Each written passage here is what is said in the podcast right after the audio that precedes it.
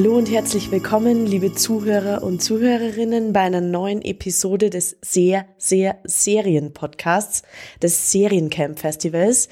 Wir ähm, sind hier heute Julia Weigel, ich und ich habe meine liebe Kollegin Vanessa Schneider bei mir. Schön, Vanessa, dass du bei uns bist. Hallo. Und zwar wollen wir euch brandheiße Tipps aus unserem Seriencamp Watchroom präsentieren.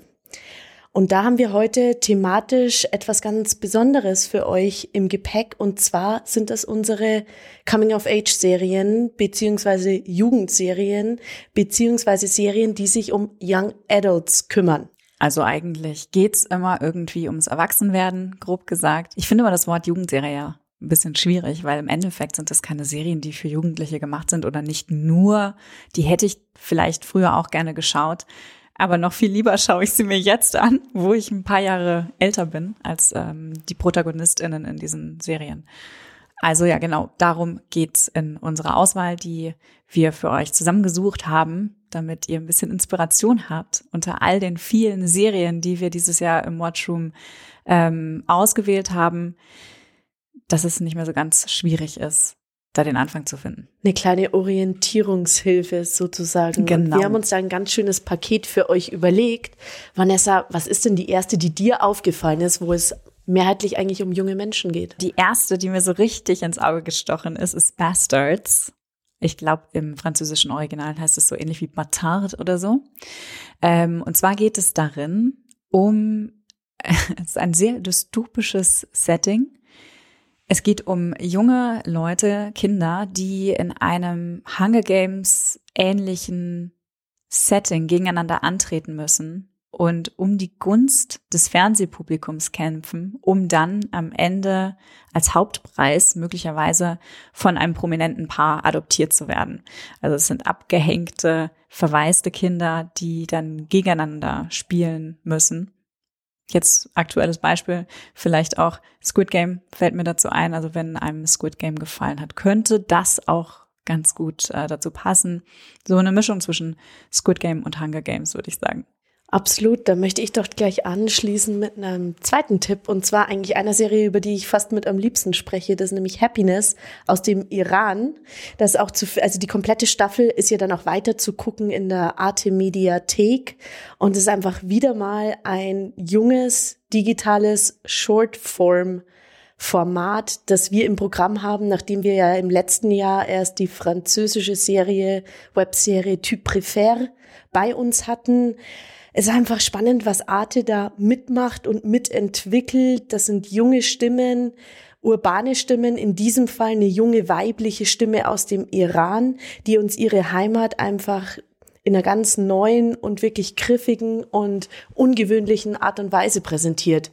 Und mit, mit der Protagonistin Shadi gehen wir auf einen gemeinsamen Roadtrip, auf dem sie eigentlich ihren Vater sucht, aber am Ende doch eher fast sich selbst sucht und ihre Heimat ganz neu kennenlernt. Und wir natürlich auch. Also ich habe zumindest noch keinen Einblick in den Iran ähm, bekommen, der mir so vielfältige Bilder gezeigt hat. Und es sind auch sehr schöne Bilder. Also zum Teil wirkt es manchmal ein bisschen touristisch, wie ein Tourismuskatalog. Äh, was aber auch ganz schön sein kann. Also ich meine, ne, der Iran ist Es ist fast ein bisschen sehr, sehr zu schön. schön. fast ein bisschen zu schön reinzugucken. Aber ähm, die solltet ihr auf keinen Fall verpassen. Happiness. Happiness, sehr empfehlenswert. Wir haben übrigens auch mit dem Serienschöpfer gesprochen. Das Interview findet ihr dann äh, in diesen Tagen auf der seriencamp.tv Webseite. Und dann hoffentlich auch bald hier im Podcast. Mhm. Und dann würde ich doch sagen, ähm, lass uns doch noch gleich weitermachen, weil bei Coming-of-Age-Geschichten denke ich auch immer an Skandinavien. Immer. Seit Druck, spätestens aus Dänemark. Spätestens seit Druck. Also irgendwie schaffen es die Skandinavier, egal ob es Schweden ist, Dänemark ist oder Finnland ist, ein immer wieder frische Blicke zu präsentieren und junge Menschen einfach so authentisch darzustellen, dass man am Ende gar nicht mehr abschalten möchte, sondern immer weiter gucken möchte. Und das ist mal ulkig und komisch, mal ist es irgendwie tragisch und ernst, aber sie kriegen es immer wieder hin, da spannende Formate hinzustellen und uns zu präsentieren. Und da haben wir doch auch zwei im Programm. Mhm. Genau, einmal äh, die Serie Alpha aus Finnland Auch eine sehr schöne Jugendserie, ähm, wo es auch viel um Männlichkeits- und Weiblichkeitsbilder geht und wie die schon sehr früh eigentlich verhandelt werden. Äh, es geht natürlich auch um Beziehungen und die erste Liebe und die erste Liebe, die ähm, Herzschmerz endet. Auch, auch toll gefilmt. Ähm, sehr schöne, kurzweilige Serie, Alpha. Im Original Loserit. Klingt schon an, geht's um das Gefühl, ein Loser zu sein. Damit können wir doch eigentlich alle was anfangen, ich oder? Ich glaube auch. Und dann haben wir natürlich noch aus Schweden Thunder in My Heart. Denn Thunder in My Heart hat tatsächlich auch unseren Jurypreis gewonnen, denn diese Serie läuft in der Official Competition und hat alle unsere Jurymitglieder und Mitgliederinnen komplett überzeugt. Und das liegt vor allem daran, dass das Mastermind hinter der Serie, die auch die Protagonistin spielt, einfach absolut unglaublich spielt und die Serie auch unglaublich inszeniert. Und das ist nämlich jemand, den kennt ihr vielleicht schon, denn sie war auch die Hauptdarstellerin in Jösta, das wir vor ein paar Jahren auch beim Seriencamp im Programm hatten. Das ist eine Singer-Songwriterin mit dem Namen Amy Diasismont aus Schweden und sie ist einfach, ich weiß nicht, sie kann alles. Sie kann singen, sie kann tanzen, sie, sie kann spielen, Serien. sie schreibt jetzt auch noch Serien. Das macht unheimlich viel Spaß, da zuzugucken. Und sie ist einfach eine wirklich magnetische Präsenz. Also ich kann die Anziehungskraft total nachvollziehen, die, die, die sie ausübt, auch als Popstar.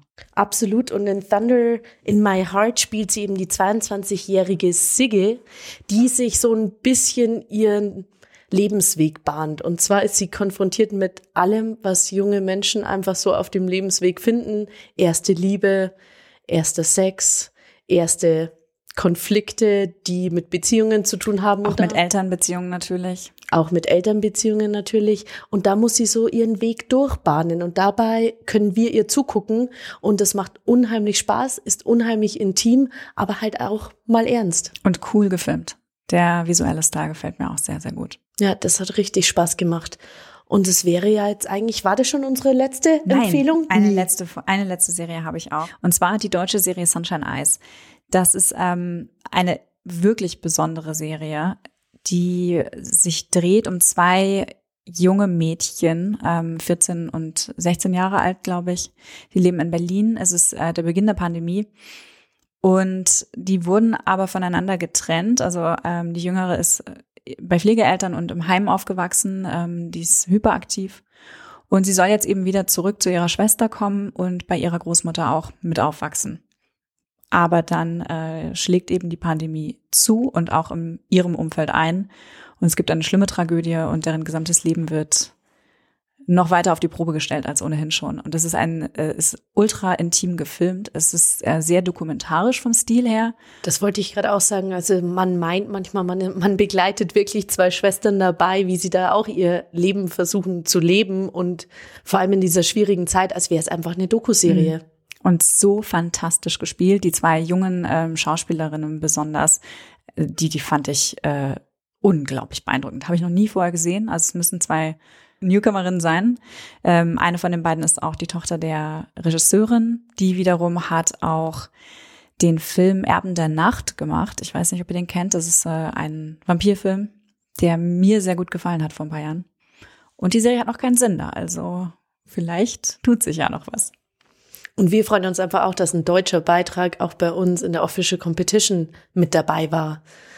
Und ähm, wir hätten noch etliche Serien, die wir euch weiter empfehlen könnten, aber dafür haben wir uns einfach andere Themen überlegt, die wir euch in den nächsten Tagen weiter präsentieren wollen. Immer kurz und knackig in ein paar Minuten, damit wir euch einfach so ein bisschen eine Orientierungshilfe geben können, wie wir zu Anfang gemeint hatten.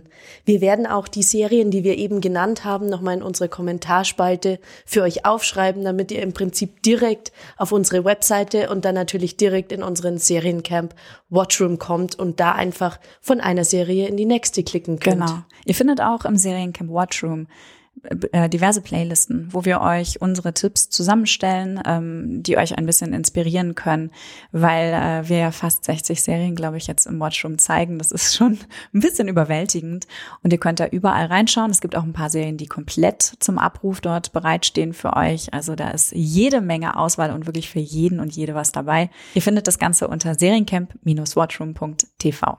Wunderbar, dann würde ich sagen, Vanessa, schön, dass du mich hier heute begleitet hast, um unsere ersten Programmtipps nochmal gebündelt unserem Publikum und unseren ZuhörerInnen zu präsentieren.